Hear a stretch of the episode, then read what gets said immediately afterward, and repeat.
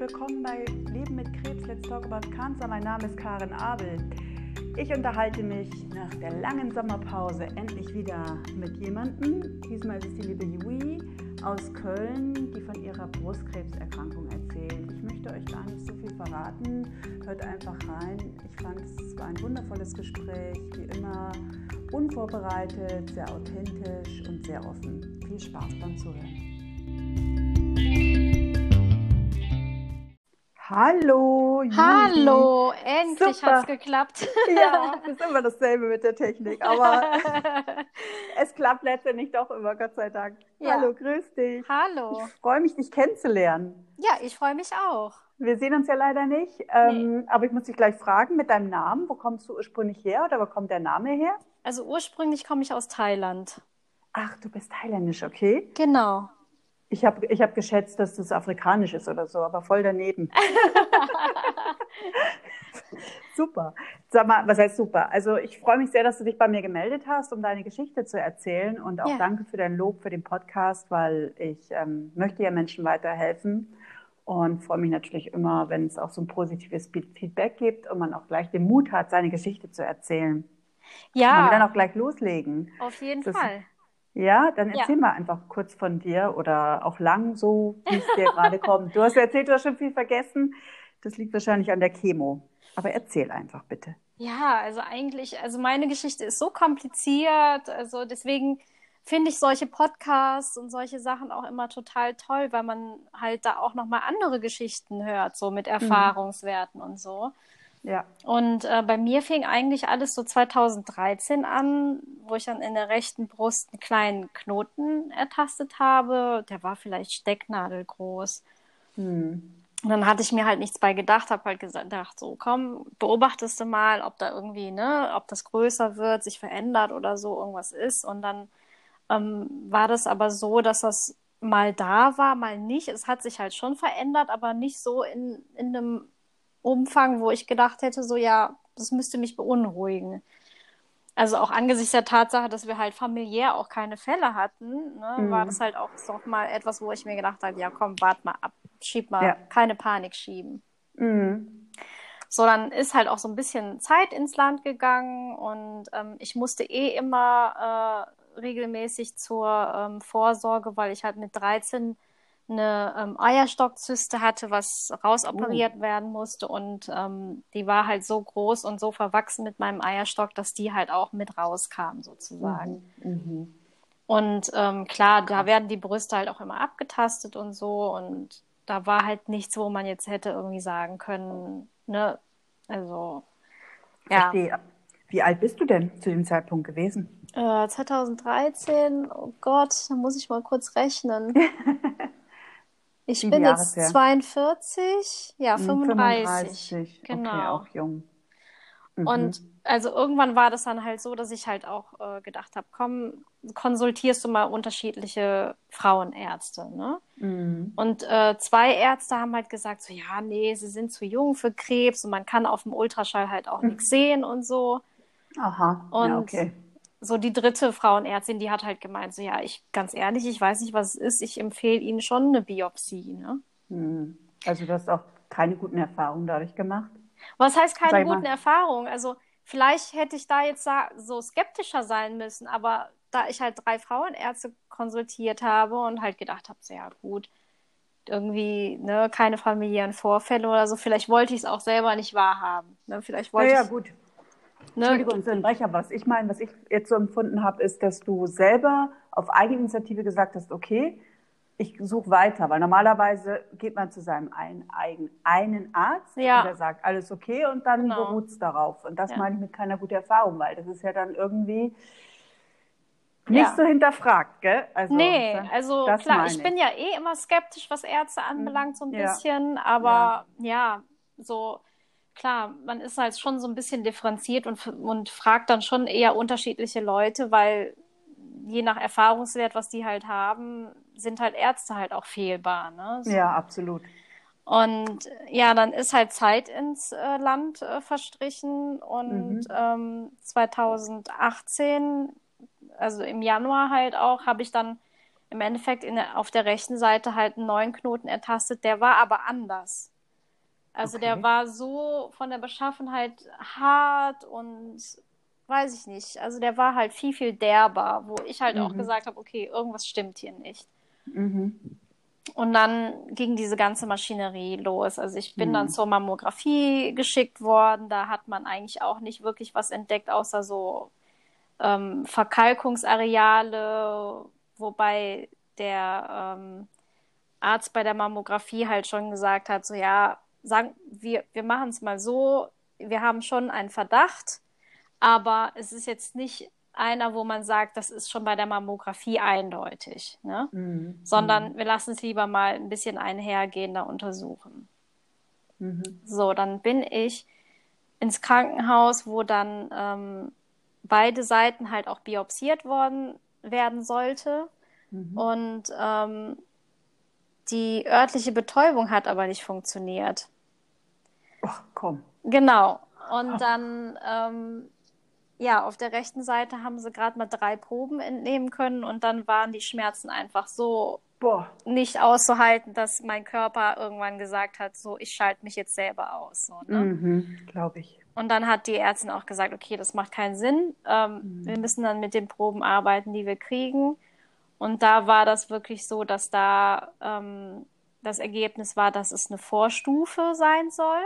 Mhm. Und dann so, okay, was machen wir jetzt? Also das Krankenhaus hat dann empfohlen, die rechte Brust dann im Endeffekt ähm, auszuräumen Mhm. und ähm, in der linken Brust dann nochmal irgendwie zu gucken, was da genau ist, weil wir da überhaupt die Biopsie aufgrund der nicht wirkenden Betäubung halt gar nicht mehr machen konnten. Mhm. Und dann musste ich erstmal überlegen, okay, was machst du jetzt so, ne? Und Ja, das Krankenhaus war mir eh nicht so ganz koscher. Ich fand die Beratung irgendwie nicht so ganz. Ich habe mich da nicht wohl gefühlt und bin dann Mhm. im Endeffekt habe dann auch das Krankenhaus, also das Brustzentrum gewechselt. Mhm. Und Da hat man dann, wenigstens eine größere Auswahl. In derselben Stadt auch? Ich, ich ja, glaub, ja, also ich Köln. komme okay. aus Köln, genau. Mhm. Und Okay. ähm, ja, letzten Endes habe ich mich mit dem Wechsel auch auf jeden Fall wohler gefühlt. Mhm. Und ähm, dann hatte ich mit in dem Brustzentrum da praktisch mit dem Arzt vereinbart, wie der Plan jetzt halt ist, wie wir da am besten vorgehen. Mhm. Und dann hieß es halt so, ja, dadurch, dass die örtliche Betäubung ja anscheinend aus irgendwelchen Gründen nicht funktioniert, empfehlen wir halt eine offene Biopsie. Okay. So, genau. Und dann, okay, offene Biopsie. Ah, genau, was ich noch vergessen hatte. Okay, Mammographie, hm, da kann man auch ni- nicht wirklich was sehen. Ultraschall hat man auch nichts erkennen können. Äh, wir, vielleicht sollten wir ein MRT mit Kontrastmittel machen, was ja das Ober-Oberallheilmittel für Diagnostik irgendwie gerade für Brustkrebs sein soll. Da wird jeder noch so kleinste Krebs irgendwie entdeckt. Mhm. Okay, MRT mit Kontrastmittel, auch nichts äh, Unauffälliges da drauf entdeckt. Okay. Und Mhm. dann, okay, dann lief das noch weiter im Endeffekt Brustzentrum gewechselt, offene Biopsie empfohlen. Mhm. Und dann habe ich gesagt, okay, das ist ja, was bleibt mir anderes übrig? Ne? Ich habe ja alles Mhm. schon durch. Offene Ja. Biopsie ähm, heißt dann im Endeffekt, es wird operiert und dann halt reingeguckt, was man als Mhm. an Gewebe halt so findet, was, was auffällig ist. Mhm. Mhm. Ja, nach der offenen Biopsie war dann klar, es ist definitiv Brustkrebs. Mhm. Und ähm, dann, also auf der rechten Seite definitiv und auf der zweiten Seite haben sie jetzt nicht wirklich was, was finden können. Okay. Und dann, ähm, ja, wie sieht das denn jetzt weiter aus? Dann äh, war das Staging bei mir allerdings, halt nicht vor der OP, sondern erst danach, was ja eh Mhm. auch total unnormal ist, weil normalerweise wird das Staging vorher gemacht, um zu gucken, okay, sind das schon Metastasen? Weil wenn Metastasen sind, wird ja in der Regel nicht mehr operiert, ne? Ja. Auch nicht am Haupttumor. Ja. So, dann ging das schon mal bei mir irgendwie ganz anders. Und, ähm, Okay. und dann war halt das Staging praktisch mitten in der OP-Phase, wo aber auch Gott sei Dank nichts gefunden wurde. Mhm. Und äh, dann hat mir halt, dann hat man mir nach der offenen Biopsie halt empfohlen, okay, wir machen eine Ablatio. Also sprich, mir wurde halt die ganze Brust dann die rechte abgenommen. Oh. Und Echt? ja, ja, genau. Also auch mit Lymphknoten und so. Und ähm, Warum? Wie haben Sie das erklärt? Weil, wieso hat es nicht gereicht, das äh, rauszunehmen? Weil sie halt beim Tasten schon gemerkt haben, dass es schon was großflächigeres ist und was Mhm. atypisches. Aha. Und dann, ähm, genau, also dann haben sie halt gesagt, okay, nach der offenen Biopsie dann direkt eine Woche später dann die Ablatio. Und Mhm. ähm, nach der Ablatio war dann klar, okay, das ist ein sieben Zentimeter großer Tumor, Uh. der aber so dünn war wie Papier, so dass praktisch bei der Biopsie immer daneben gestochen worden ist. Ach komm. Ja. Mhm. Mhm. Ja, und dann habe ich auch gedacht, so, okay, krass. Und jetzt, also das war ja noch nicht mal das Ende. Das war ja im Endeffekt Mhm. innerhalb von einer Woche waren es zwei Operationen, die ich hatte. Mhm. Dann kam ich gerade von der Ablatio nachmittags in, in mein Krankenzimmer und vier, fünf Stunden später ähm, ist bei mir eine, ähm, eine Verödung geplatzt. Die ist aufgegangen. Also Mhm. auch an der Hauptvene, so dass wirklich meine Oh. Brust innerhalb von einer halben Stunde so angeschwollen ist, dass ich Oh. im Endeffekt vier, fünf Stunden nach der Ablatio notoperiert werden musste, um Oh neun oder zehn Uhr nachts. Oh nee. Ja. Halt auch so wirklich äh, sehr dramatisch mit irgendwie so ich. ganz dunklen Krankenhausfluren wie im Horrorfilm, wo ich ja auch gedacht Mhm. habe, okay. Ja. Auch puh. mit, ähm, okay, Bluttypbestimmung, das, ne, ich habe halt auch wirklich gedroht, äh, also es war ein Risiko ähm, Ja. des Verblutens da. Ja. Und ähm, ja, dann kam, okay, äh, plötzliche Blutung gestillt, alles irgendwie safe.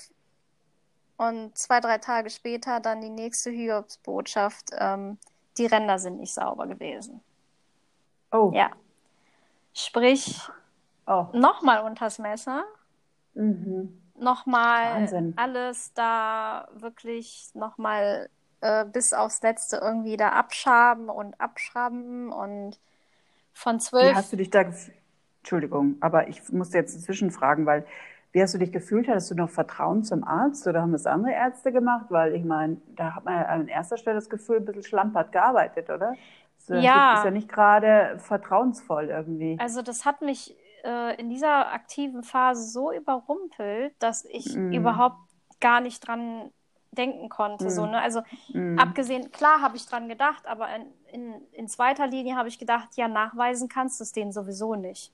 Nee, nee, natürlich nicht. Ne? Es geht nur um dieses Urvertrauen und Ja. wie man sich dann nochmal zusätzlich fühlt Nee, gar in dieser nicht. belastenden Situation. Okay, das war Also ja, durch die Stresssituation hat man da gar nicht so weit gedacht. Ja. Genau, also das Vertrauen war halt in dem Moment nochmal gar nicht so erschüttert, weil meine Verarbeitung von dem Ganzen noch gar Mhm. nicht, weißt du so, ich war einfach nur, ich will das jetzt eigentlich durchhaben. Also, Ja, ja, und dann kam ja. halt immer on top eins nach dem anderen. Also es war ja noch nicht Mhm. Ende der Fahnenstange. Also Mhm. im Endeffekt waren die Ränder nicht sauber, ich musste nachoperiert werden.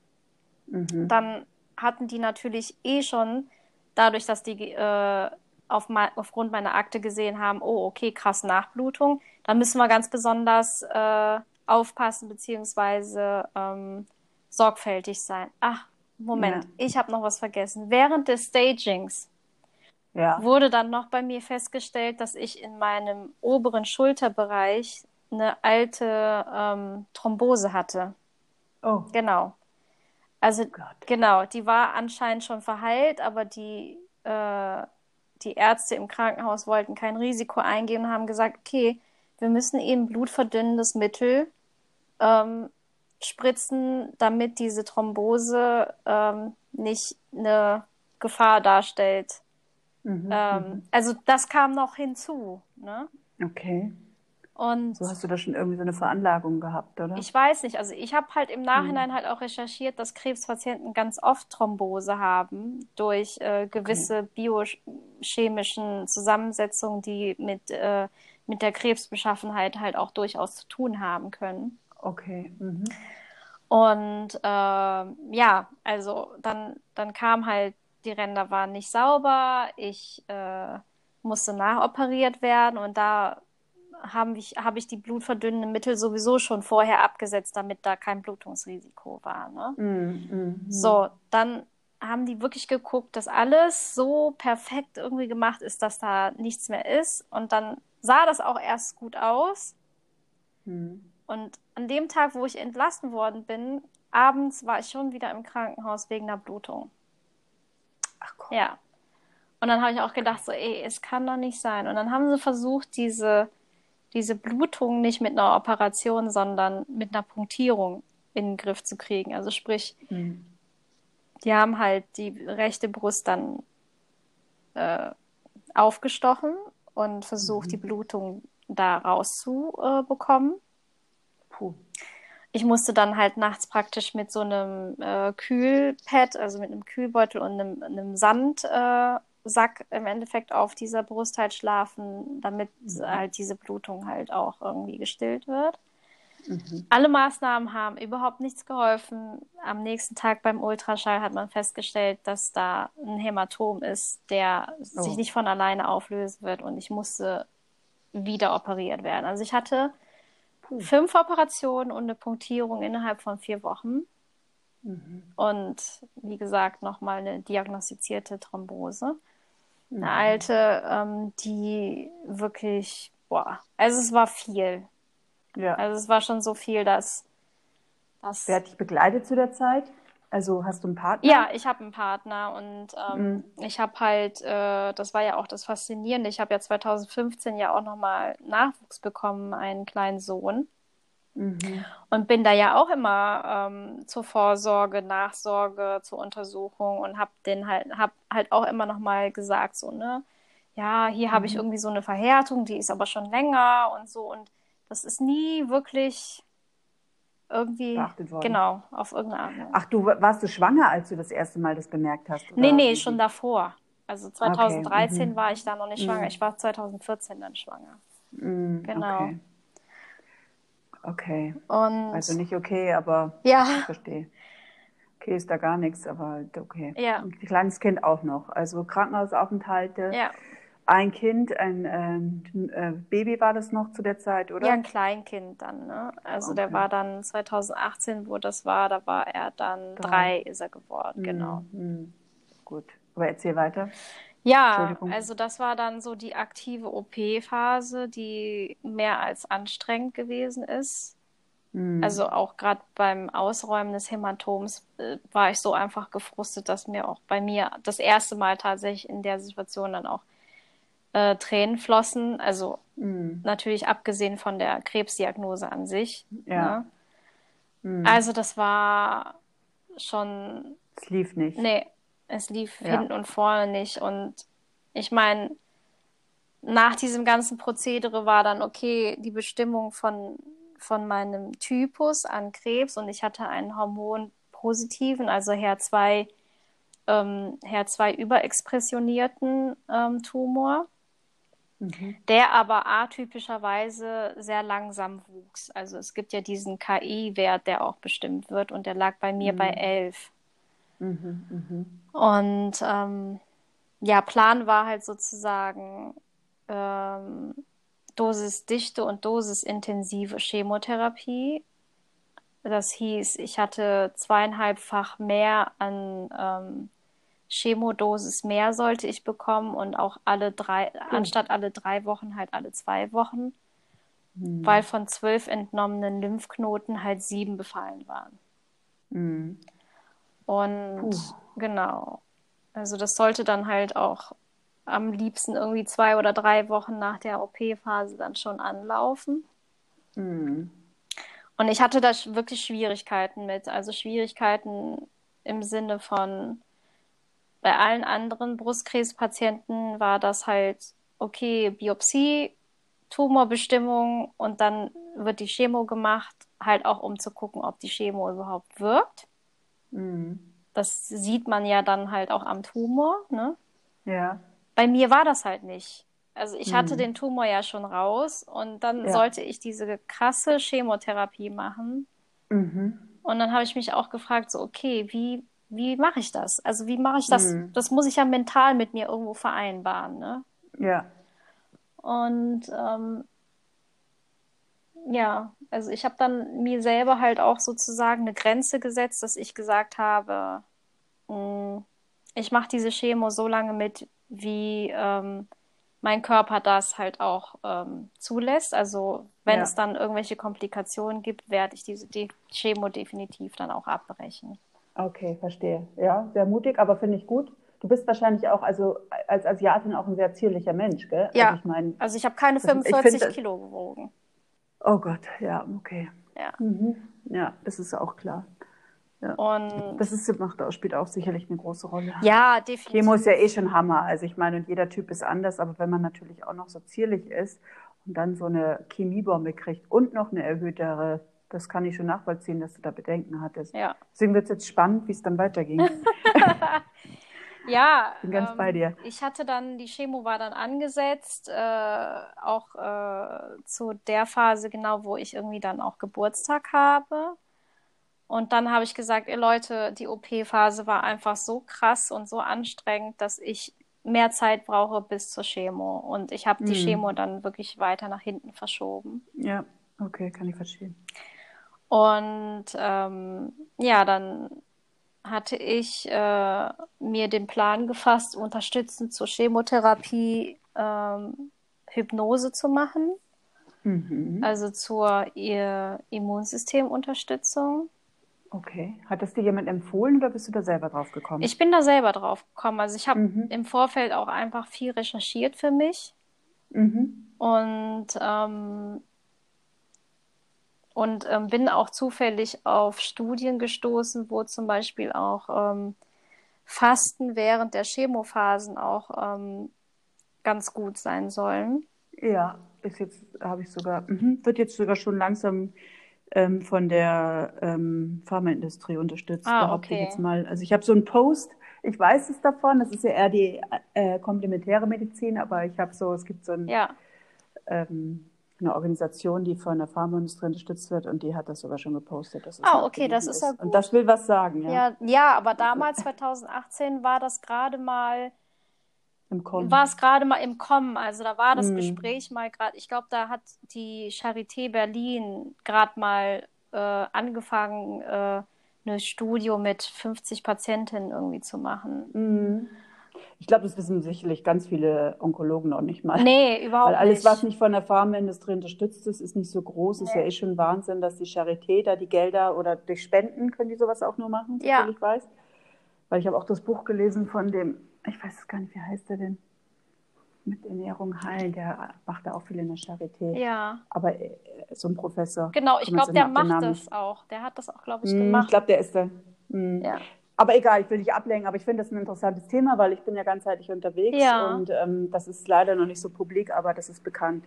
Genau, also damals war es halt noch nicht so bekannt und ich konnte da Ja. tatsächlich meine Onkologen auch nicht so drauf ansprechen. Die haben das immer so Hm. als, ja, wenn sie dran glauben. Humbug. Genau. Ja, ja. So ja, ja. mehr, mehr so Schulmediziner. Astrologie-Schiene, so, ne? Ja, Ja, wenn sie an. Sternzeichen glauben, dann können sie es ausprobieren, so. Ja, die sind total intolerant. Schulmediziner haben auch oft ein Brett vom Kopf, muss ich leider so sagen. Ja, also, Also, ich wünschte mir auch, also dass da anstatt- mehr, mehr zusammengearbeitet wird, ne? Also, Ja, ist ganz schlimm.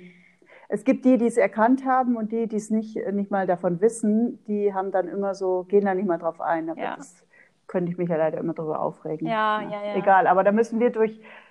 Ich höre ja bei dir auch raus, dass äh, wenn man da selber sein Hirn einschaltet, und das ist, glaube ich, ganz wichtig, und da aktiv ist, kann man schon viel machen. Aber erzähl einfach weiter. Ja, ich glaube, es gehört auch einfach viel Mut dazu, als Patient dann Mhm. auch zu sagen, so, ich mache das jetzt. Ne? Weil ja, absolut. ich hatte tatsächlich keine Konsultation in dem Sinne, weil die Charité selber, dadurch, dass es in dem Moment äh, so einen Hype darum gab, war selber so überlaufen mit Anfragen, ähm, die Mhm. konnten einem nicht helfen. Ne?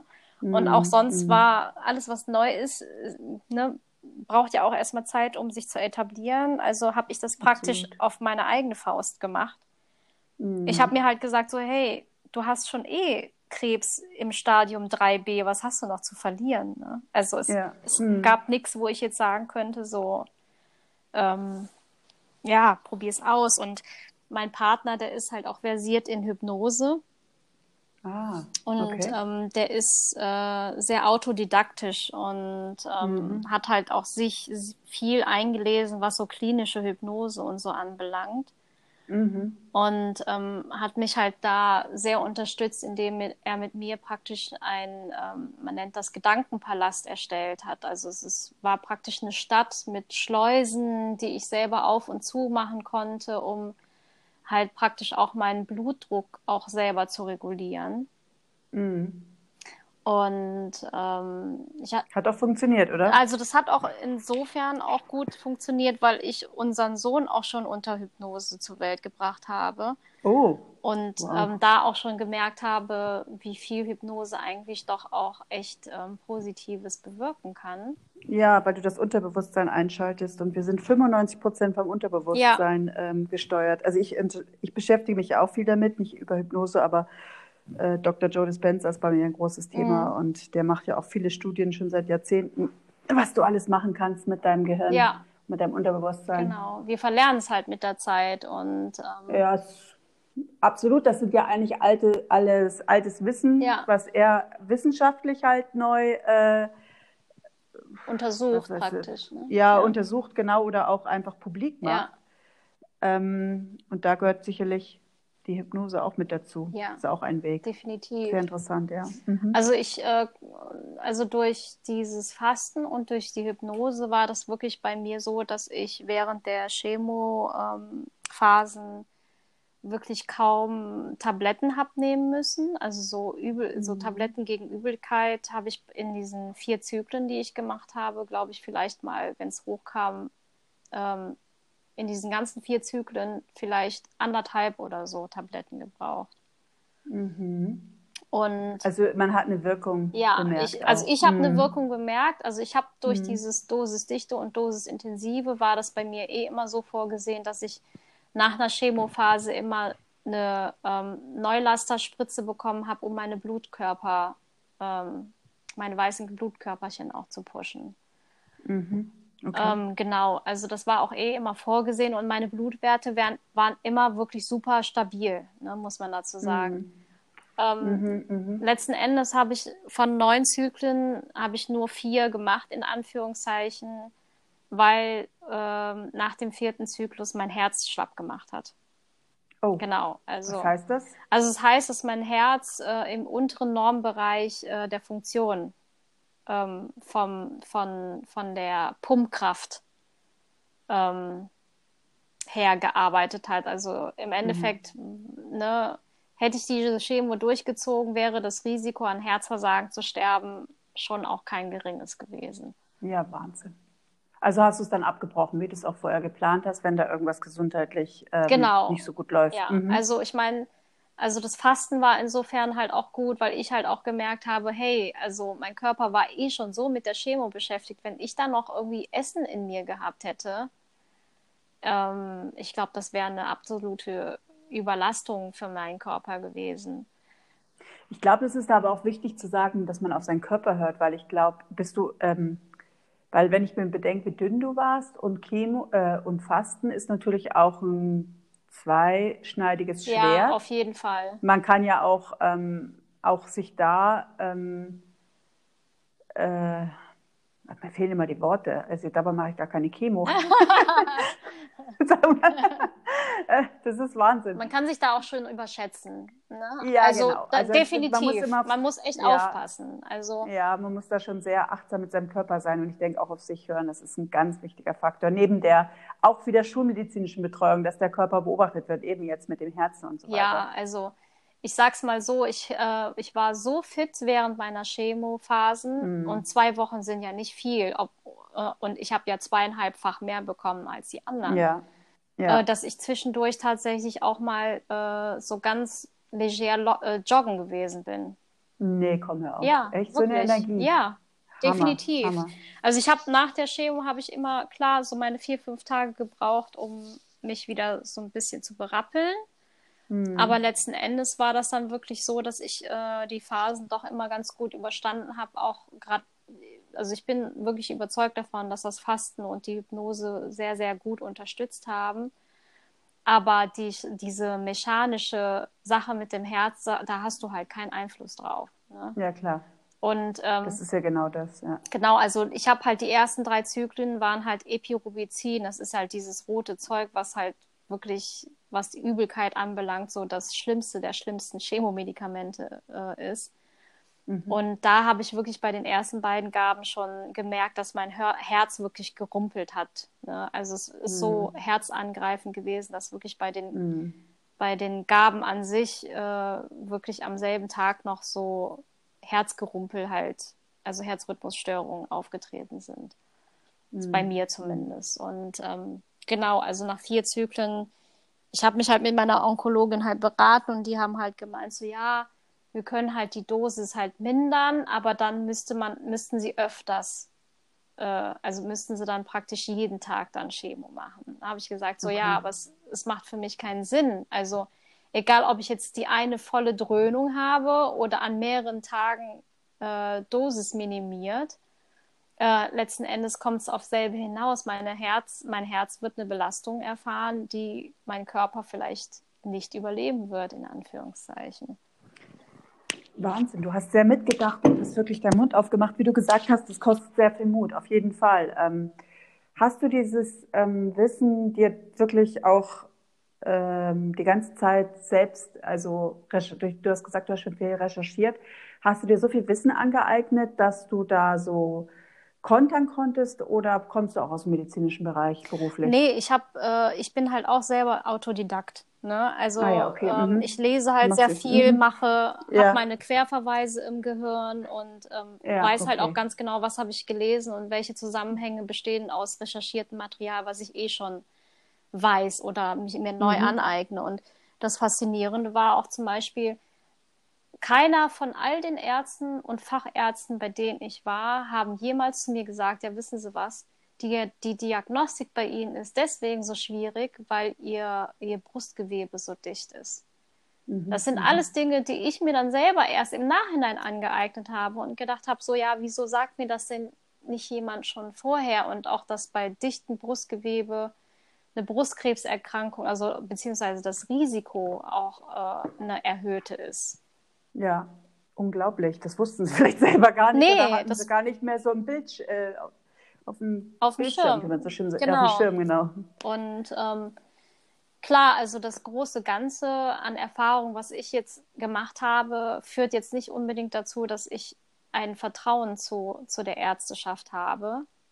Ähm, und es zwingt mich dazu, im Endeffekt dann ähm, meinen eigenen Weg zu gehen. Mir bleibt nichts anderes übrig. So. Kann ich nachvollziehen. Ja, so geht es mir auch.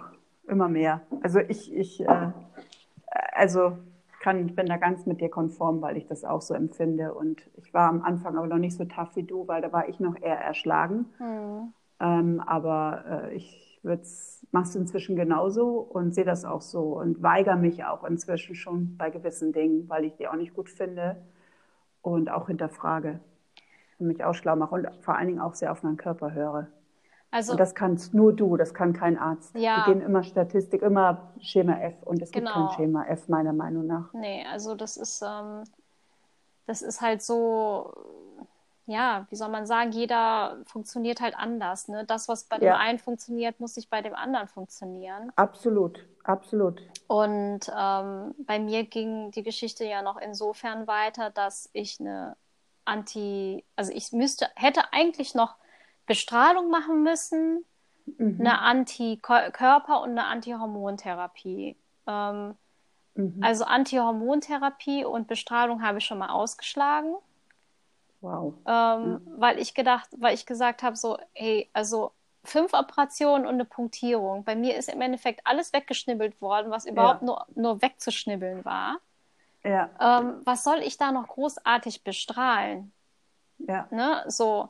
Ja, logisches Denken, aber die gehen ja nach den äh, Leitlinien. Und, du hast ähm, es ja selbst schon gesagt, jeder Mensch und Körper ist anders, aber die Leitlinien bestimmt von der Pharmaindustrie, ja. wenn man sich das schlau macht. Ja. Äh, du hast halt mitgedacht. Also war ja eigentlich nichts mehr da. Warum solltest du dir dann auch eine Dröhnung Strahlentherapie, die auch noch so viel kaputt macht, drauf? Ja setzen lassen. Ja, verstehe ich, kann ich nachvollziehen. Und ähm, bei der Antihormontherapie habe ich halt auch nachrecherchiert und äh, das Risiko dann an äh, Gebärmutterkrebs dann auch noch hm. zusätzlich zu erkranken. Ja. Also, sorry, aber ich habe ja eh schon eine Zystensache gehabt mit 13. Ne? Also Hm, wer weiß, ja. wie es da unten bei mir auch irgendwie risikobehaftet ist. So, ne? Ja, ja. Äh, klar sagen die Ärzte so, ja, nee, und äh, ihr Tumor und äh, ähm, hormonsensitiv, bla bla und blub blub. Ne? Im Endeffekt, ähm, im Nachhinein habe ich auch schon von, von Brustkrebspatientinnen äh, gehört, die auf beiden Seiten Brustkrebs hatten. Bei der einen Seite war es hormonpositiv und der ba bei der anderen Seite triple negativ. Nee, Wahnsinn, echt. Das habe ich noch nie gehört. Das ist ja Wahnsinn. Äh, wo man sich auch denkt, so ja, das und dann, also da, da kannst Ja. du ja die gesamte Chemotherapie durch die Riege sowohl für die eine, für den einen Tumor und für den anderen Tumor ja durchkriegen. Ja, das geht ja gar nicht mehr. Ja, oder es gibt auch Frauen, die haben dann, da habe ich auch eine kennengelernt während der Chemo, mit der bin ich auch mittlerweile auch gut befreundet. Ja. Äh, sie hat mit einer Vorstufe angefangen, Mhm. dann hatte sie erst triple-negativen Tumor. Mhm. Äh, mittlerweile ist sie bei, dem, bei einem dritten Tumor mit Metastasen und Mhm. der ist hormon, äh, hormonpositiv, äh, positiv, also hormonsensitiv. Mhm. Und ähm, also bei ihr ist es mittlerweile auch so stabil, ne? Ja. Ähm, und äh, fährt da irgendwie echt gut äh, mit, aber macht halt auch beides, sowohl schulmedizinisch als auch kom komplementär. Ja, ist gut, dass du das sagst. Ne? Kann man immer nur wieder betonen, dass man da sehr viel den Körper unterstützen kann, glaube ich. Ich bin ja auch nicht nur gegen die Schulmedizin. Nee, also Aber äh, dieses Komplementäre wird halt einfach ausgeschlossen in der typischen Schulmedizin und größtenteils. Ja. Also es gibt zwei Trends, aber so richtig, wenn ich sowas wieder höre, gut, das ist jetzt auch zwei Jahre her, aber trotzdem, ja. so, das ist bei den Schulmedizinern, bei den Onkologen noch nicht so angekommen. Die Nee. lassen sich einfach nur von der Pharmaindustrie äh, Fortbildung machen äh, oder sponsoren. Sag ich jetzt so knallhart, was ich gelesen habe, Mhm. aber so ist auch meine Erfahrung. Ähm, und ähm, vergessen, was man da wirklich unterstützen kann und äh, dass man sich da auch mal schlau machen sollte. Und dass man auch Beispiele hat, wo es so wirkt. Ne? Man hat sowieso so viele Alternativbeispiele, aber die würden soll ja nicht hören. Nee, ich habe auch zum Beispiel auch in meiner Recherche auch erfahren, dass die Chemotherapie auch durchaus das Zeug hat, äh, Metastasen auch zu fördern, Ja. weil nämlich durch bestimmte Medi Chemomedikamente äh, die, die Proteinhülle um einen Tumor ähm, aufgelöst wird und die ähm, Krebszellen sozusagen, die Krebsstammzellen es leichter haben, durch diese, durch diese Hülle dann zu passieren und ähm, Metastasen durchaus auch eher begünstigen, als dass sie dann die Krebszellen äh, dann abtöten. Das glaube ich. Also ich meine, Chem, äh, Chemo ist ähm, Senfgas letztendlich und nicht umsonst ist die Entwicklung in der Pharmaindustrie immer mehr auch in Tabletten, die gezielt den Tumor angreifen oder auch jetzt die Immuntherapie. Also es Ja. geht ja in eine andere Richtung, weil eigentlich weiß man es ja auch. Es hilft zwar viel, aber es zerstört auch so viel. Ja. Es kommt ja oft genug der Krebs dann nach Jahren wieder, weil die gesunden Zellen auch so angegriffen werden. Ja, bei mir ging es ja noch weiter. Also ich hatte, Ja, Entschuldigung. Ja. Es ist interessant. Ich, ich rede gerne über das Thema und ich finde, das ist auch mal so ein Ansatz, dass man da mal offener in der Richtung drüber spricht. nee, Das total, total. Also Dafür ist der Podcast ja auch da. Auf jeden Fall. Also ich, äh, genau, nach meiner vierten Chemotherapie habe ich aufgrund meines Herzinsuffizienzes dann aufgehört. Mhm. Das, was ich dann weitergemacht habe, war die äh, Antikörpertherapie, die ja auch ganz gut helfen soll, ähm, sozusagen diese HER2-Rezeptoren halt ähm, mit dem Antikörper zu besetzen. Mhm. Das Ding ist halt auch nur, dass da ähm, das Herzeptin, was gegeben wird, halt äh, sich auch an die Rezeptoren ums Herz herum halt auch festsetzt. Oh. Und das halt auch nochmal eine herzschädigende Wirkung halt auch hat. Ne? ja. Und dann habe ich gesagt, okay, Chemo ist durch, Antikörper werde ich auch weitermachen, solange ich das halt kann. Mhm. Und ähm, diese Antikörpertherapie kann man sowohl intravenös als auch ähm, als Spritze bekommen. Und ich habe die halt immer als Spritze in die Oberschenkel bekommen. Mhm. Und irgendwann nach einer gewissen Zeit haben sich aber mein, meine Oberschenkel, äh, wie soll man sagen, ähm, war meine Haut so marmoriert. Mhm. Also es hat sich auf jeden Fall irgendwie so eine äh, Strukturveränderung bei mir irgendwie bemerkbar gemacht. Und ich habe halt die Ärzte halt auch gefragt, so ja, woher kommt das und so. Und dann meinten die so, ja, vielleicht ist das von dem Hyaluron, der das halt in dieser Antikörperspritze mit äh, ist, ne, wo ich gesagt habe, also es gibt Leute, die spritzen sich Hyaluron in, in, in Lippen und ins Gesicht und haben trotzdem nicht so eine Haut. Ja, das habe ich auch gerade gedacht. Eigentlich ist ja der gegenteilige ja, ja, also, also wenn man von Schönheitskosmetik also, ausgeht. Genau, also es war eine Gewebsveränderung bei mir auf jeden Fall an den mhm. Oberschenkeln zu sehen, wo die Ärzte auch nicht wussten, woher kommt sie. Ne? Mhm. Ja, und dann habe ich auch gedacht, so, ey, irgendwie, keine Ahnung, egal. Auf jeden Fall habe ich gesagt, komm, machst du noch mal ein bisschen weiter. Und im Oktober ähm, 2018 war das dann so, dass ich dann auf der linken Seite in meiner Brust einen neuen Knoten bekommen habe. Ach komm, hör auf. Ja, wirklich. Ah. Okay. Und dann habe ich auch gedacht, okay, weißt du was? Ich habe jetzt alle ratschlagsmäßigen schulmedizinischen Dinge durch. Mhm.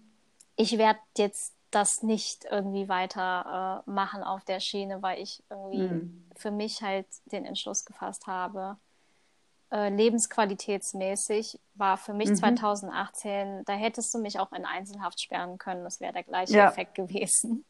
Ja, ja, ich verstehe dich. Und dann habe ich halt auch gesagt, komme, was wolle, ich genieße meine Zeit, die ich habe. Mhm. Guck, dass ich irgendwie mit vielleicht alternativen Sachen es stabil halten kann, so lange wie möglich. Mhm. Und ähm, harre der Dinge aus, sozusagen. Ne? Mhm. Hatte mhm. dann ähm, immer mal äh, so Untersuchungen äh, bezüglich äh, CT, um zu gucken, ob irgendwelche Metastasen oder so sind. Mhm. Und hatte meine letzte Untersuchung im Januar 2020 und da war alles in Ordnung. Mhm. Und der Knoten in der linken Brust ist halt nach wie vor halt auch da. Mhm. Und ähm, ich lass es halt auch nicht untersuchen. Viele fragen sich so, ja, wie kannst du mit der Ungewissheit leben? Und ich sage halt auch so, hey, ähm, es gibt so viele ungewisse Dinge. Also, ja, ja. Ne, ja. Panik machen kann ich mir selber und das ist eine Kopfsache. Mhm. Und ich beobachte das jetzt vielleicht, also ich, ich, ich verbiete mir jetzt selber nichts. Ich sage mir halt, ähm, sollte irgendwann mal der Zeitpunkt kommen, wo ich ähm, seelisch oder mental der Meinung bin, so, hey, weißt du was, lass dir mal die linke Brust abnehmen, vielleicht ist es irgendwie doch besser. Ja. Dann werde ich es auch machen. So, ne? Aber solange, ja, also solange ich halt irgendwie sage, es ist ein dynamischer Prozess, ich gucke mal, wohin die Reise mich führt, ähm, schauen wir mal, was da noch so alles passiert. Und ähm, ich kann das voll nachvollziehen und bin bei dir. Ich habe ja auch schon ähm, äh, Interviews gehabt und ich habe selber sehr viel darüber gelesen und es gibt auch Bücher, seriöse Bücher. Mhm.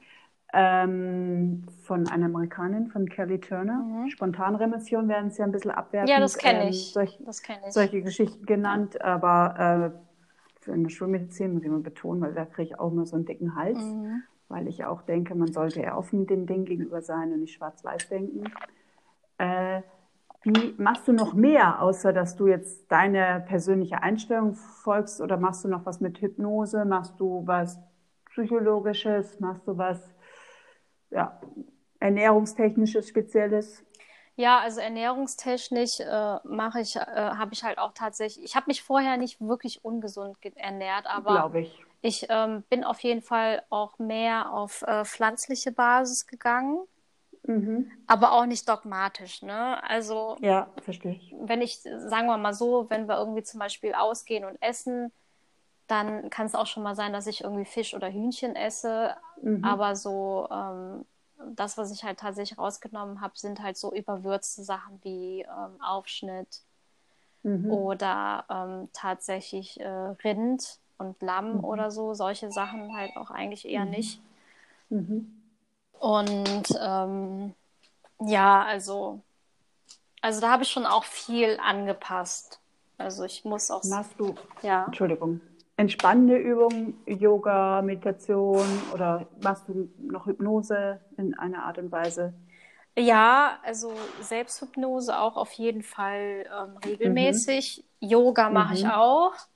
Mhm. Und dadurch, dass ich halt auch seit meinem dritten, vierten Lebensjahr halt meditiere, ähm, ah, okay. Mache ich das auch ähm, regelmäßig. Dritten, vierten Lebensjahr? Ja, bist genau. du so groß geworden? Bist du in Deutschland groß geworden? War das in der Familie oder woher kommt das? Also ich äh, bin die ersten fünf Jahre in Thailand bei meinen Großeltern aufgewachsen. Okay. Mhm. Und äh, meine Oma hatte einen ziemlich großen Altar mit Buddha-Statuen und ähm, das war praktisch ihre tägliche Routine, immer am Tag Mhm. irgendwie mindestens eine Stunde zu beten und zu meditieren. Mhm. Und ähm, ja, wir hatten halt damals äh, ja kein Fernsehen, kein Internet, keine Tablets. Ja, klar. Gut, die hatte ich auch noch nicht. genau. Und ähm, das war halt ein relativ einfaches, ruhiges Leben. Und Hm. ich als vierjähriges Kind habe halt natürlich immer die Tagesroutine gehabt, die meine Großmutter halt auch hatte. Mhm. Und habe halt seit äh, dem Alter praktisch ähm, ja das Meditieren halt auch sozusagen Gelernt, gelernt. Ja. Ja. Und ähm, es hat mich in vielen Situationen im Leben eigentlich schon, ähm, ja, sage ich mal, Positives bewirkt. Ne? Also Ja, glaube ich. es trägt auf jeden Fall dazu bei, dass äh, Hypnose oder Selbsthypnose definitiv für mich auch mir auch leichter fällt. Ja, definitiv, ja. Und ähm, ja, halt auch, ne, ich will nicht sagen, also klar gibt es bei mir halt auch so Phasen, wo ich Krisen habe, ne, wo ich auch Natürlich. Selbstzweifel habe, wo ich mir auch Ja. mich auch selber frage, hey, ist das wirklich so das Richtige? Wirst du nicht vielleicht irgendwann doch irgendwelche Sachen, die du entschieden hast, bereuen? Das ist ja ganz normal, das ist ja menschlich. Ja. Mm, Aber letzten Endes ist es wirklich so, dass die ähm, mein mentales Setup sozusagen und meine Meditation mich immer wieder erden, also mich immer wieder auch dahin zurück, zurückbringen mental, wo ich auch sein soll, um solche Dinge dann auch vielleicht auch nochmal neu zu reflektieren, vielleicht auch nochmal äh, Dinge auch nochmal neu zu entscheiden und ähm, mich nicht auf eines irgendwie festzubeißen und ähm, festzulegen. So. Ja, finde ich sehr interessant. Es gibt ja auch genügend positive Studien, die das ja auch sowas unterstützen. Und ähm, finde es sehr interessant, dass du das schon seit deiner Kindheit machst, weil ich habe da jetzt durch meine Erkrankung erst richtig mit angefangen. Ich habe es mir immer vorgenommen und merke auch die Veränderung, Mhm. wie viel das bewirkt, wie viel das auch äh, in sich gehen in die Stille, gerade bei Problemen, Mhm. ähm, was du da, also wie du da weiterkommst. Also nicht dieses, ähm, was wir ja in unserer Kultur extrem haben, ähm, immer dies nach außen, Ja. sich vollstopfen, voll konsumieren, weil da Genau. kommst du nicht weiter. Ähm, meditieren ist nicht einfach und du hast gute und schlechte Tage. Du hast, wir sind auch normale Menschen, klar, wir haben auch schlechte Tage, aber es ist ein ganz anderer Umgang, in die Stille zu gehen, in dich reinzuhorchen. Ja. Kommt ja immer mehr, ist ja nicht mehr Tabuthema. Es kommt aus deiner Kultur, eben Mhm. aus der asiatischen eigentlich letztendlich. Aber ich finde das, ähm, also ich kann es, ich mache es erst seit zwei Jahren und kann das unterschreiben und, und beschäftige mich damit und äh, der Dispenser macht das ja auch, ähm, glaubt da auch an Selbstheilung Mhm. oder Selbstheilungskräfte und ich finde das sehr interessant, dass du das von deiner Kultur schon mitnimmst und dass du vielleicht auch mit deswegen so reflektiert warst. Wer weiß das schon? Kann man nicht sagen, das ist das oder das, aber ich glaube, das macht einen großen Teil aus und ich äh, denke manchmal auch auf im Freundeskreis, es ist immer noch so bei mir im Freundeskreis verpönt, das Meditieren. Aber wenn man selber die Erfahrung macht und dann wirklich dran bleibt, trotz guter und schlechter Tage, merkt man, was das einen unterstützt und weiterbringt. ja, Meditation ist eigentlich nichts anderes als eigentlich eine Psychotherapie, das man mit sich selber macht. Ja, es ist interessant, ja, Ja. stimmt. Äh, äh, äh, kann auch gut sein, weil ich brauche keine Psychotherapie. Ja. Also das habe ich gemerkt. Weil, Das ist ja auch so nach außen, da blubber ich Ja, ja, ja, Entschuldigung, aber genau. sehe ich so. Oberflächliches Gerede und dann alles auseinandernehmen. Und dabei, ich sehe das auch, die, die Antwort ist in dir drin. Also Genau, klingt also- jetzt ganz blöd für jemanden, der es noch nie gemacht hat, aber ich sag's dir. nee, Meditation Ja. ist einfach die Beschäftigung mit sich selber und ähm, es ist äh, so unglaublich schwierig, wenn, also die Leute sind immer der Meinung, ja, was soll an, an Meditation schon Großartiges sein? Du setzt dich hin und machst Hm. nichts. Mach das mal. Es ist nicht so einfach, wenn dann auf einmal irgendwelche Gedanken aufploppen, man dann irgendwie unruhig wird und sich selber fragt, wieso bin ich eigentlich unruhig? Ne? Was, was treibt mich? Was, was motiviert mich? Was, ähm, also es ist eine, ähm, eine Beschäftigung mit sich selber auf eine Art und Weise, die man so einfach nicht kennt, weil man eigentlich permanent von klein auf äh, äh, lernt, äh, abgelenkt zu werden. Also sich ablenken zu lassen, abgelenkt zu werden, sich visuell als auch irgendwann äh, auch äh, mental und mit dem Verstand mit Dingen zu beschäftigen, die vielleicht mit einem überhaupt nichts zu tun haben. Ja, wird ja auch immer schlimmer und ist immer schlimmer geworden. Und ich habe auch ähm, schon Posts nur auf Facebook gesehen, aber angeblich in England oder teilweise in England auf Schulen wird auch schon Meditation bei Kindern unterrichtet. Also mhm. Studien gibt es darüber gerade in heutigen Zeiten wird das, glaube ich, sehr wichtig. Und Kinder kann man noch näher bringen. Teenager hast du schon verloren. Also das ja. ist ja sowas von uncool. Ich habe da auch mal einen Lehrer gehabt, der hatte so eine Meditationsphase und das verstehst du ja gar nicht. Mhm. Also da gehst du voll gegen an, ja. wenn du damit nicht aufgewachsen bist. Ähm, ja, schade. Ist wirklich ein großes Thema und ein wichtiges, ich glaube, auch bei einer Krebserkrankung. Ja, also ich glaube, es äh, ich, wenn man da überhaupt noch gar keine äh, Berührungspunkte hatte, kann das, glaube ich, auch äh, durchaus belastend sein. Und dann kommt man zu dem Schluss, dass Meditation für einen nichts bringt, weil hm. viele Menschen haben halt von Meditation immer eine Vorstellung, die der Realität nicht entspricht. Ne? Hm. Also es ist halt hm. so eine, ja, wie soll man sagen, eine Vorstellung und eine Erwartungshaltung, äh, die einfach nicht hm. erfüllt ist. Und ich glaube, Meditation als Krebspatient ähm, es gibt ja mittlerweile Yogakurse für Krebspatienten, die ja, ich auch total ja. toll finde. Ich habe selber auch an einem teilgenommen. Ja, gerade für Brustkrebspatientinnen. Ja. Genau, richtig. Das ist alles ausgerichtet auf Brustkrebs. Ja. Und halt so eine geführte Meditation für Krebspatienten fände ich, ähm, äh, und das sage ich sozusagen als eher erfahrene Meditations- äh, Patientin sozusagen, äh, fände ich zum Beispiel für Krebspatienten sogar noch äh, viel, viel sinnvoller. Also so eine geführte Meditation äh, könnte ich mir vorstellen, äh, könnte zum Beispiel auch ein ähm, Psychotherapeut ne? oder ein, äh, ein, Heilpraktiker, der irgendwie in einer gewissen psychologischen Schiene auch unterwegs ist, irgendwie ganz gut anbieten. Weil, glaube ich, äh, weil es da einfach auch so gewisse wie du sagst, in der Meditation gibt es halt gute und schlechte Tage und in Krisenzeiten kann Meditation auch eine absolute, als absoluter Verstärker wirken. Ja. Und das, äh, finde ich, ist dann schon besser, wenn das irgendwie in begleitenden Händen ist, damit das auch langfristig auch nochmal nachwirken kann. Du machst du doch sowas. Ha! Ich finde, äh, ja, weißt du, ganz ehrlich, ähm, was mir so gefehlt hat oder was ich so nach, für mich persönlich, also das ist bei jedem individuell anders, es soll ja auch, es gibt ja inzwischen ähm, Psychoonkologen oder Onkologen, die ehrenamtlich arbeiten, die selbst krebserkrankt mhm. sind oder waren. Mhm. Ähm, das ist nun mal eine ganz andere Schiene, wenn man äh, diese Erkrankung persönlich kennt oder nur theoretisch. Ja, das also, stimmt. Deswegen äh, kann mir sowieso kein Psychologe irgendwas erzählen oder also so sehe ich das äh, mir weiterhelfen, weil wie du selbst fand, ist ja interessant der Ansatz, dass Meditation Psychotherapie ist. Das kann gut sein, weil ich muss ganz sagen, ich bin sowas von stabil. Mhm und psychisch auch. Mhm. Also so war, stabil war ich noch nie, weil ich auch durch die Meditation und mit der ganzen Beschäftigung äh, gelernt habe, wie man mit seinen Gedanken umgeht, mit seinen Gefühlen, mhm. wie man da reingeht. Man geht ja auch in die schlechten Gefühle rein. Das ist ja auch ein Prozess und Akt. Und wenn man da selber, du als Krebspatientin der Erfahrung hast, dann kannst du doch einfach so mal ins Leben rufen. Ich weiß ja nicht, was du beruflich machst. Ich denke das immer so. Ich mache jetzt auch einen Mentaltrainer, weil ich krebskranken Leuten helfen möchte. Ja, das ist total toll. Also ich bin da auch, ich bin da auch noch in der Findungsphase. Eigentlich bin ich ja gelernte kaufmännische Angestellte. Mhm. Ja, ähm, ich auch sozusagen. genau, aber ähm, ja, also ich, ich könnte jetzt in dem Beruf arbeiten, aber ob ich da irgendwie dann auch glücklich wäre, ist auch mal eine andere Frage. Ja. Und, auch ein ähm, großes Thema. Ja, definitiv. Ähm, ja. Allerdings gab es bei mir 2019 halt auch nochmal eine andere Krise, ähm, die mir halt auch nochmal gezeigt hat, äh, wie wichtig es ist, sich selber mental äh, stabil zu halten. Äh, ja. Und zwar hatte 2019, also im April 2019, meine Mutter halt eine Hirnblutung.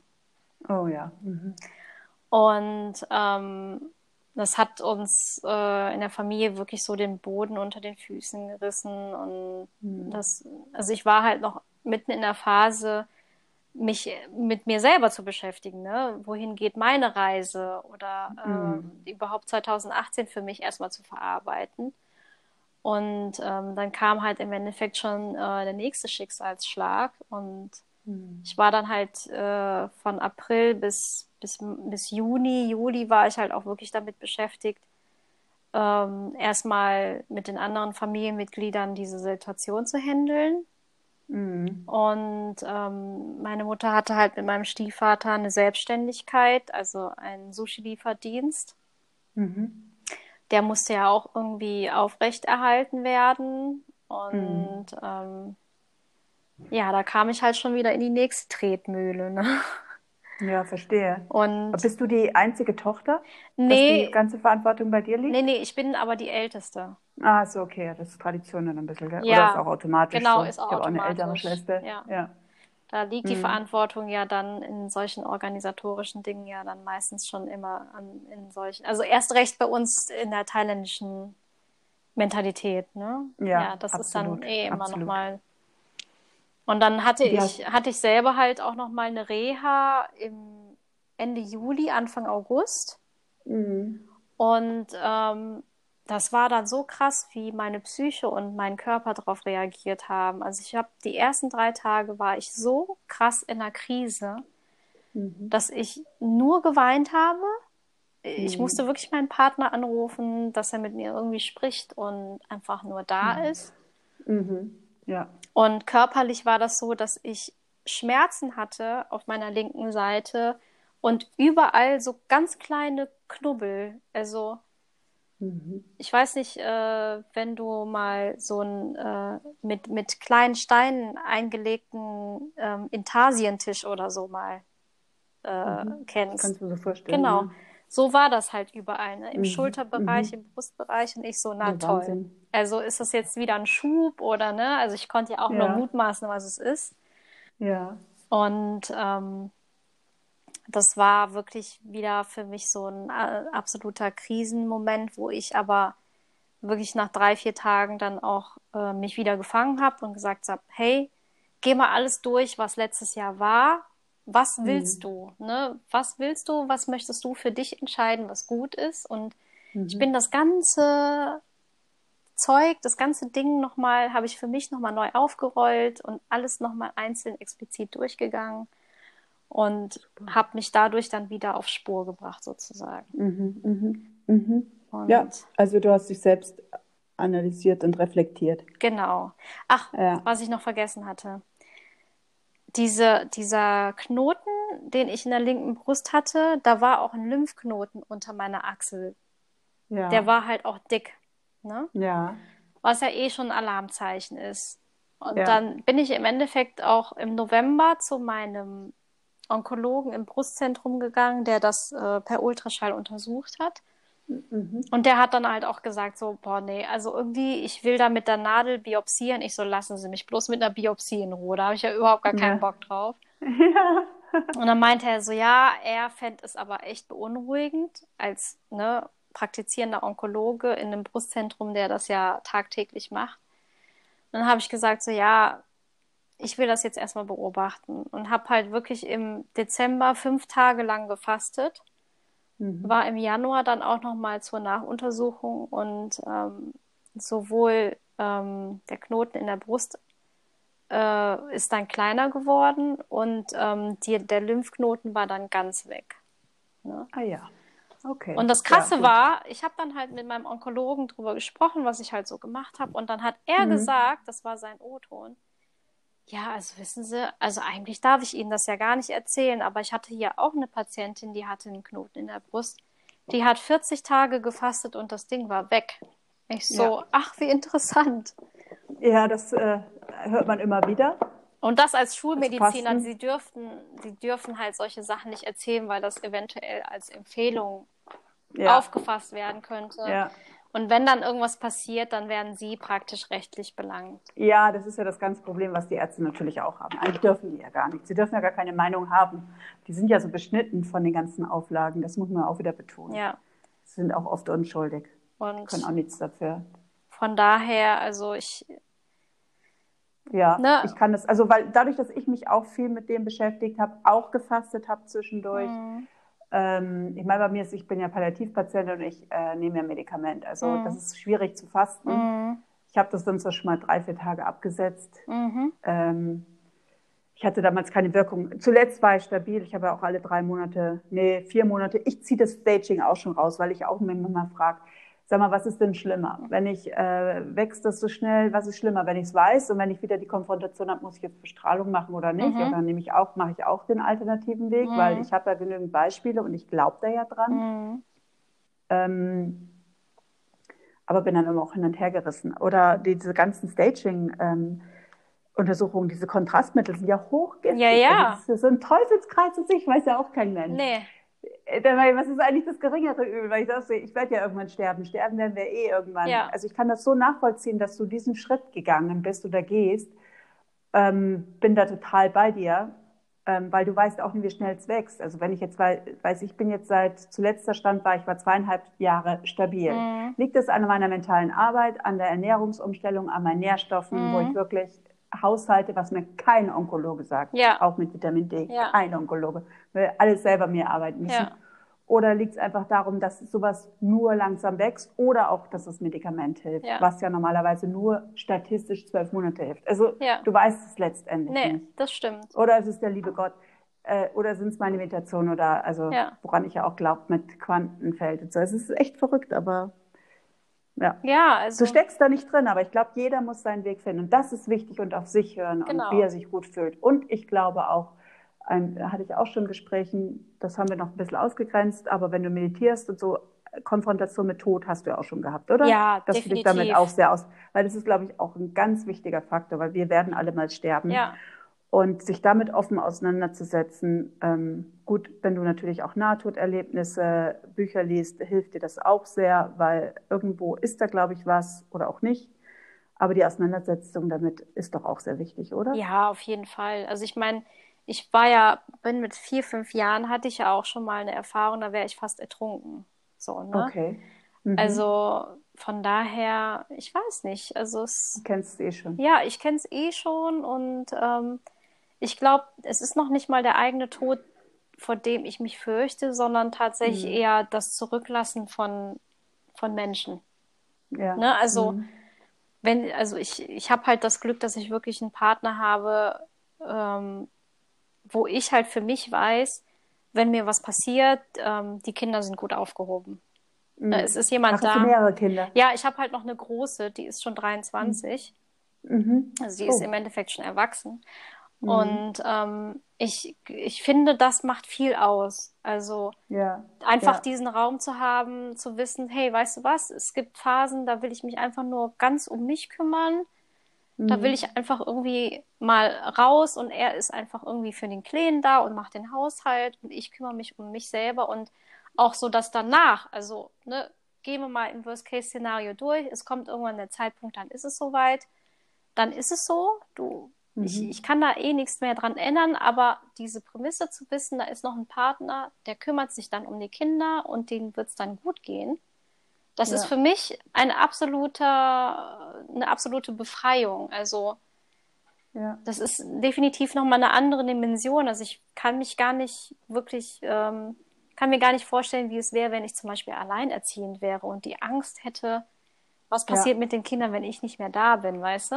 Ja, ja, ja, absolut. In Also- der Situation sind ja manche auch, muss man Ja, auch muss man dazu sagen. Also da sind wir dann schon in der besseren. Ja, definitiv. Ja, Und ja. Ähm, Ja, auch ein wichtiger Faktor. Von Weil daher. viele Männer äh, räumen ja auch das Feld bei Ja, so einer Diagnose. Ne? also- das hast du nicht vergessen. nee. Also es gibt ja genügend Feiglinge, die hauen dann einfach ab. Das habe ich auch schon gehört und das fand ich auch Ja. immer wieder, also da, also wenn mein Typ so gewesen wäre, hätte ich den auch schon freiwillig in die Wüste geschickt mit dem Arschtritt, ne? Wo ich auch gesagt hätte, so, sorry, aber dann äh, brauchst du auch nicht mehr. Also, nee, keine Ahnung. Also ich kann, klar kann ich mir vorstellen, dass es ne, auch für einen Partner belastend ist und ich habe auch mit meinem Partner auch viel drüber gesprochen, auch vor allem Dingen, ähm, fand ich es halt auch immer wichtig, dass er halt auch gesehen wird als ähm, derjenige, der als Partner auch eine Belastung zu tragen hat. ja, Ne? Also ja, auch mit Dingen klarkommen muss, wie zum Beispiel Ängste oder ähm, bestimmt war es für ihn auch nicht leicht, wenn ich so gewisse Entscheidungen getroffen habe, die er vielleicht anders sieht. Ne? absolut. wo er dann sagt, ich hätte es vielleicht irgendwie dann doch anders gemacht und ähm, mit der Ungewissheit auch vielleicht klarzukommen. Also, hm, ne? verstehe ich, ja. Also, das ähm, spielt auch eine Rolle, ja. Ja, definitiv, das spielt auch eine Rolle. Gibt es auch schon Organisationen, die da unterstützen? Meine Familie wollte es nicht annehmen. Oh, okay. Aber nee, hm. die machen das anders aus. Ja, aber wenn es funktioniert, oder? Ja, je, jeder auf seine, ja. Jeder auf und, seine und, Art und Weise, ne? Man muss auch sagen, bis jetzt war ich ja immer sehr stabil aus am Anfang, mhm. wo ich die Bestrahlung hatte und die OP. Ähm, das spielt natürlich auch eine große Rolle, aber schauen wir, was sich entwickelt. Ja. Ja, das finde ich super spannend. Also äh, ich, dieses Gespräch äh, hat mir persönlich auch wieder viel gebracht, weil du jetzt wirklich auch da wieder so denkst wie ich. Das ja. ist natürlich auch sehr bereichernd für mich persönlich. Ich bin, ich bin offen für jeden Weg und jeder soll seinen Weg gehen, aber wenn man sich natürlich da jemanden trifft, der das genauso sieht, ist das immer wieder schön. Wir können uns, glaube ich, jetzt auch sehr allgemein dann unterhalten. Mach das, überleg das mit der Meditation. Ja, Überleg dir das echt. ja. also ich auf jeden Fall. Du bist ja die Spezialistin schlechthin. Also ich meine, äh, ganz ehrlich, ja. du bist damit groß geworden. Du weißt, wovon du sprichst. Ja, auf jeden Fall. Also ich äh, finde das auch wirklich ein spannendes äh, Feld und es gibt halt eine ähm, klinische ähm, Hypnose-Schule, äh, die ist, das ist aber, ähm, die ist aber in Großbritannien. Oh. Ähm, die nennt sich, äh, oh, ich weiß den Namen gar nicht mehr. Äh, Mildred, Eric Mildred Gesellschaft oder so. Okay, ich habe keine Ahnung, ich habe sowas noch nie gehört. Also die sind halt spezialisiert tatsächlich auf klinische äh, Hypnose, sprich ähm, halt auch auf, auf also mit Anwendung in der in der Medizin. Mhm. Und ähm, ich meine, ich habe auch irgendwie noch eine Doku bei Arte irgendwie gesehen gehabt, wo sie wirklich so Schilddrüsenoperationen ähm, unter Hypnose? Genau, unter Hypnose gemacht haben. Ach, da war sogar mal eine Bildschlagzeile vor ein paar Wochen, war da irgendwas mal. Und die haben, also die Patienten und die Ärzte sagen halt auch, ähm, die Leute erholen sich, sich äh, viel, viel besser und die, also gerade halt so für Risikopatienten, wo zum Beispiel eine Unverträglichkeit auf gewisse ähm, Narkosemittel ist, ähm, ist sowas natürlich äh, eine ganz, ganz gute Alternative. Hm, und ja. ähm, also ja, ich überlege es mir auf jeden Fall und im Endeffekt ist mein Verlauf halt äh, resümierend für mich, muss ich halt sagen. Ich bin im Endeffekt gezwungen, mental viel, viel mehr ähm, zu arbeiten oder mich mental anders aufzustellen als bei anderen Patienten, weil mhm. mein Verlauf einfach so total äh, atypisch ist. Also, dass äh, mir nichts anderes übrig bleibt, als zu gucken, was mache ich alternativ, wie gehe ich jetzt mit meiner Situation um. Ja, klar. Hast du dir denn schon, welche Podcasts hast du denn von mir angehört? Weil ich ja, äh, du bist ja nicht die Einzige. Ja. Also, es gibt ja schon, ich habe ja schon Interviews gehabt mit Menschen, die sich geheilt haben. Genau. Durch einen anderen Weg. Also, also ich glaube, äh, den Podcast mit Usha habe ich äh, mir angehört. Ja. Und äh, oh Gott, die anderen zwei, die ich mir angehört habe, die waren schon länger her, deswegen weiß ich die Namen gar nicht mehr. Also gut, du, man hört natürlich auch immer die Krebsart an, die man hat. Genau. Aber lustigerweise alle, die sich selbst geheilt haben oder auch äh, die Chemo abgebrochen haben oder nicht, hatten bis jetzt immer ein Hodgkin-Lymphom. Das finde ich auch immer ah, sehr okay. beeindruckend. Aber auch metastasiert ah, teilweise. Ah, okay. Oder auch metastasierter Hodenkrebs. Ähm, also es gibt da schon von mehreren Ansätze. Es wird ja auch ungern darüber gesprochen, richtig offen, ja. sage ich jetzt mal.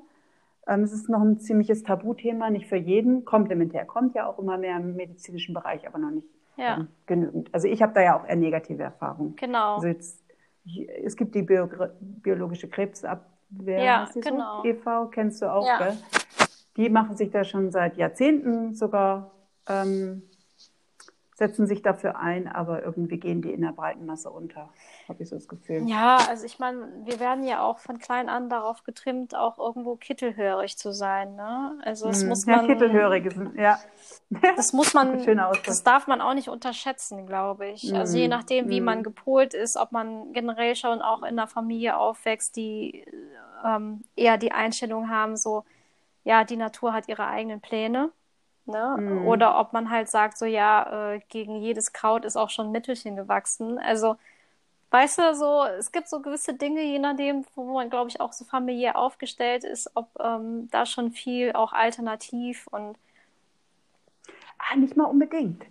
also, also ich glaube, er auch, also spielen so viele Faktoren eine Rolle. Ich glaube, bei mir ist es auch echt die Erziehung. Also, weil meine äh, Familie ist bestimmt auch schulmedizinisch eher. Mhm. Und ähm, aber ich, ich habe so einen offenen Geist und ich bin schon immer flexibel gewesen. Ich habe das Gefühl, dass das mich dazu auch mitgeführt hat. Mhm. Und ich habe Inputs gehabt, aber so letztendlich konform, nee. Mhm, okay. Ja, ist ja auch. Also es ist schon mein eigener Weg. Aber ähm, du hast schon recht, spielt größtenteils eine Rolle, aber nicht nur. Man mhm. kann sich auch ändern. Also es gerade in so einer extremen Situation. Aber es ist schwierig. Ja, es ist schwierig das bei vielen. Ich kann es auch verstehen. Ich will ja auch kein. Ich, ich finde auch so ein Interview jetzt. Ich führe das auch ganz offen und finde das ganz toll. Ich werde da auch nichts rausschneiden, weil die Leute, die es erreichen oder erreichen soll, erreicht es einfach. Ja. So ist es.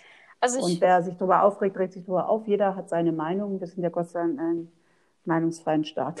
Ja, also ich bin auch überhaupt nicht dogmatisch. Ne? Also ja. ich äh, höre mir alles immer total gerne an, bin neugierig und offen ja. über die Erfahrungswerte.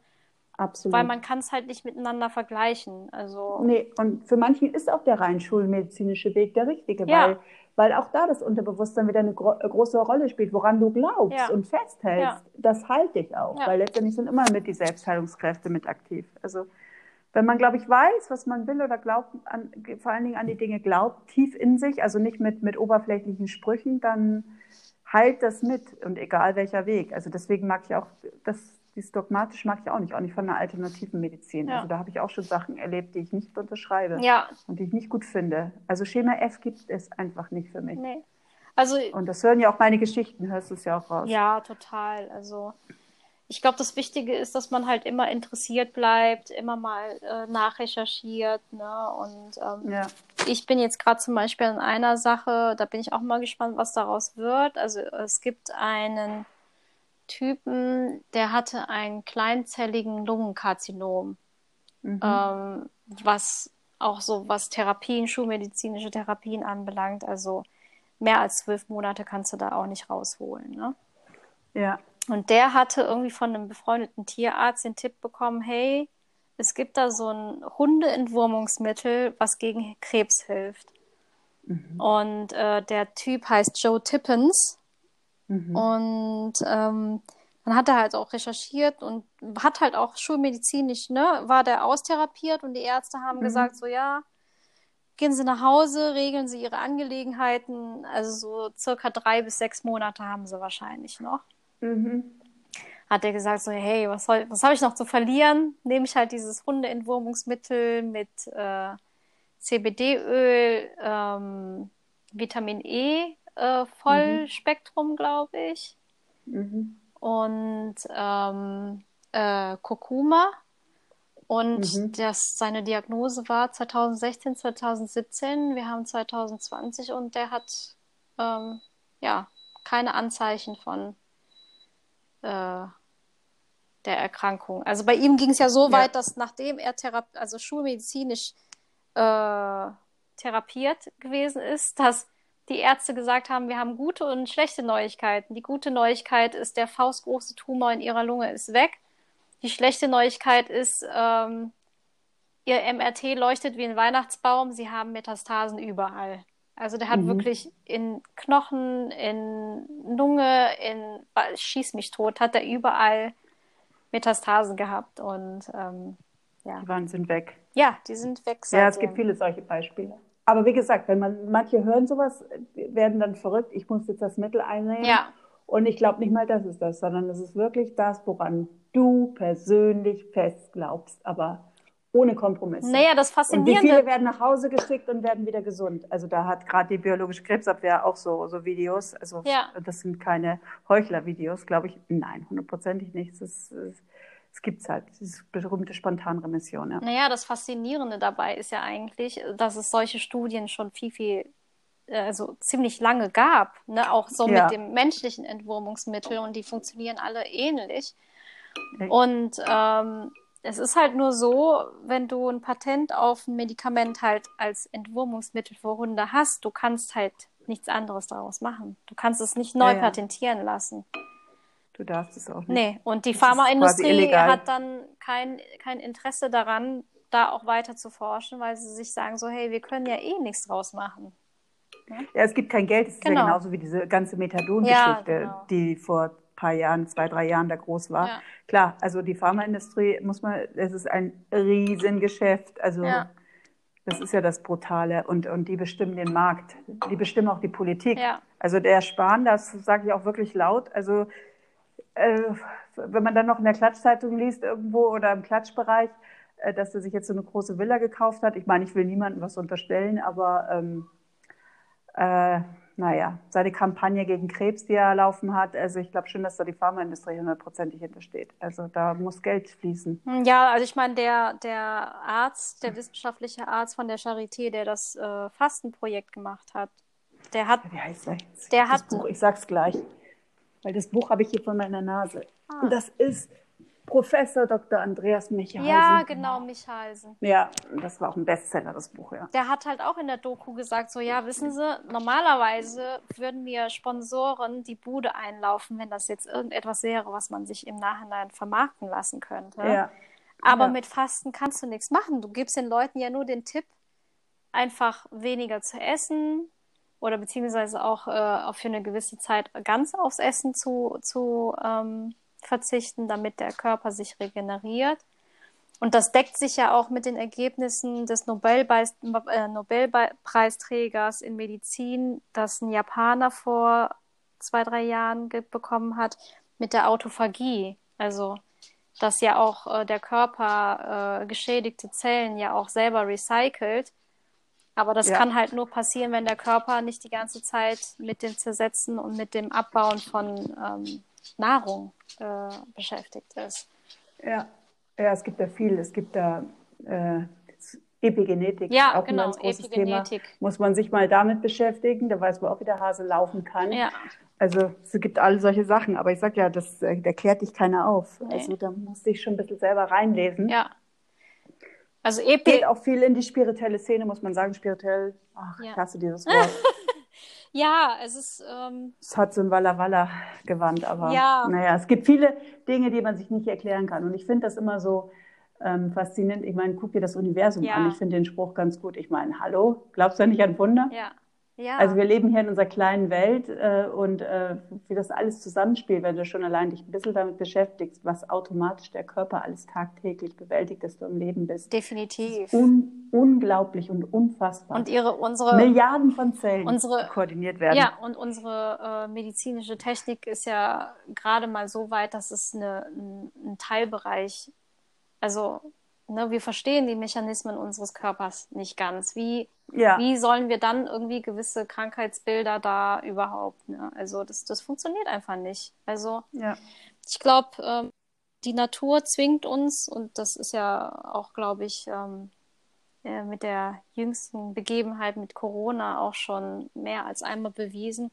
Die Natur holt sich ihren Raum wieder zurück, den wir versuchen einzunehmen. Und Absolut. sei es durch äh, mehr äh, Sterblichkeitsrate durch krebskranke Menschen, weil wir so fernab von Natur irgendwie mittlerweile unser Leben bestreiten. Mhm. Ähm, es ist nichts anderes als metaphysisch. Also es ist eine Physik, die sich in, in sich geschlossen ist, äh, das eine eigene Funktion hat, dass eine eigene Logik äh, dahinter steckt. Und wir Menschen sind einfach, äh, wenn wir auch der Meinung sind, wir sind super intelligent, ähm, haben wir nicht, noch lange nicht das Wissen, das wir haben sollten, um alles zu verstehen. Und ähm, Absolut. und das äh, hat, glaube ich, nichts mit, äh, es hat überhaupt nichts mit Humbug oder äh, spirituellen Dingen zu tun, sondern das ist einfach Fakt. Das ist einfach. Ja, natürlich. Ja. Also natürlich sage ich auch, weil ich mich, also ich sage da auch Stichwort Quantenphysik, das sind ja auch die Sachen, die ich vieles gelesen habe, Ja. und mir auch vieles klarer ist. Natürlich, wenn man sich damit nicht beschäftigt, du hast es auch und tust es, das höre ich raus, dann kann man es nicht verstehen und dann sieht man das, glaube ich, als Humbug, weil da muss man sich wirklich mit befassen ja, und Fachliteratur lesen, weil sonst, wenn man das nur oberflächlich greift, dann kann man es nicht verstehen. Ja. Und man muss offen dafür sein, ja. ja, genau. Aber jeder Astrophysiker ist, glaube ich, äh, ähm, spiritueller als jeder normale Mensch.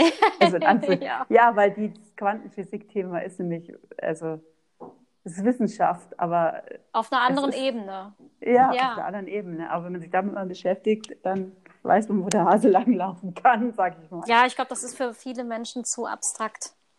Ja. Also ich glaube, wenn, wenn es den Menschen an gewissen Bezügen fehlt und an, äh, ja, wie soll man sagen, Querverweisen aus der eigenen Erfahrung oder der, ähm, dem eigenen Gedankenspiel, ne, ähm, ist das, glaube ich, etwas, was viele Menschen einfach, ähm, ja, vielleicht Die auch. brauchen es auch nicht. Ja, ja. Ich sag mal so, wir sind ja beide, durch, also ich wenigstens bin durch meine Krankheit da an das alles herangetreten und das ist für mich auch kein Zufall, Ja, ähm, weil ich hätte ja auch einen anderen Weg gehen können, Ja. aber bin drauf gestoßen worden, sage ich immer ein bisschen. Mhm. Also ich sehe das so. Ich sehe das im ganzen Körper, Geist, Seele. Und ich weiß mir nicht, wo, wo die Reise mich hinführt. Ich habe keine Ahnung, aber ich auch nicht, aber wer weiß das schon. ja, wer weiß es schon. Aber wenn man, man bekommt mehr Urvertrauen, wenn man sich mit diesen Dingen wirklich beschäftigt und auseinandersetzt. Ja, auf jeden Das ist Fall. unglaublich, ja. Und eben, wie du auch sagst, die neueste Krise und so, wir gehen da ja sicherlich anders mit um. Ja, auf jeden Fall. Durch unser Du, ähm, Jui, es war super schön, mit dir gesprochen zu Ja. haben. Ich finde das ein ganz interessantes, fast schon philosophisches Gespräch. ich wünsche dir alles Gute. Danke. Vielleicht sieht man sich ja mal. Ja, wer weiß. Du bist gar nicht auf Instagram oder so, oder? Nee, ja, ich bin da noch nicht so aktiv. Ich hatte schon überlegt, auch eine Webseite irgendwie zu machen, auch um meine Geschichte auch zu teilen. Ja. Und ähm, wenn es soweit ist, werde ich dir auf jeden Fall Bescheid geben. Ja, mach das. Und ich kann dir da auch vielleicht noch ein paar Tipps geben, äh, Organisationen oder so, wo Ja. du dich auch dann registrieren kannst. Auf jeden Fall. Ich werde mich bestimmt dann nochmal an dich wenden. Mach das auf jeden Fall. Ich wünsche dir auch alles, alles Gute. Das war ein sehr, Mhm. sehr tolles Gespräch. Auf jeden Fall. Ich danke dir auch ganz, ganz herzlich, dass du deine, Gesch- äh, deine Geschichte geteilt hast und so offen warst. Ja, Wünsche- gerne, also, gerne. Wir hören, wir hören voneinander und ähm, mach's gut. ja, du auch. Alles Liebe. Jo, Dank dir. bitte. Bis dann. Bis dann. Tschüss. Tschüss.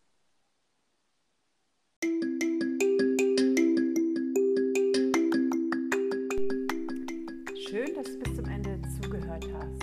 Ein sehr interessantes und intensives Interview, wie ich finde. Jui hat mir noch Folgendes geschrieben im Nachhinein, ähm, was ich noch als Info anhängen möchte.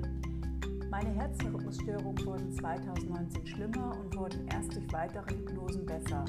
Weg war es erst 2020, nachdem ich zusätzlich Kardiosport angefangen habe. Medikamentös war er nicht behandelbar, da Herzmedikamente weitere Herzstörungen verursacht hätten. Gut, das war's dann. Ich hoffe, dir hat der Podcast gefallen und es wäre schön, wenn du diesen teilen würdest und auch gerne auf iTunes bewertest. Bis zur nächsten Folge. Ciao.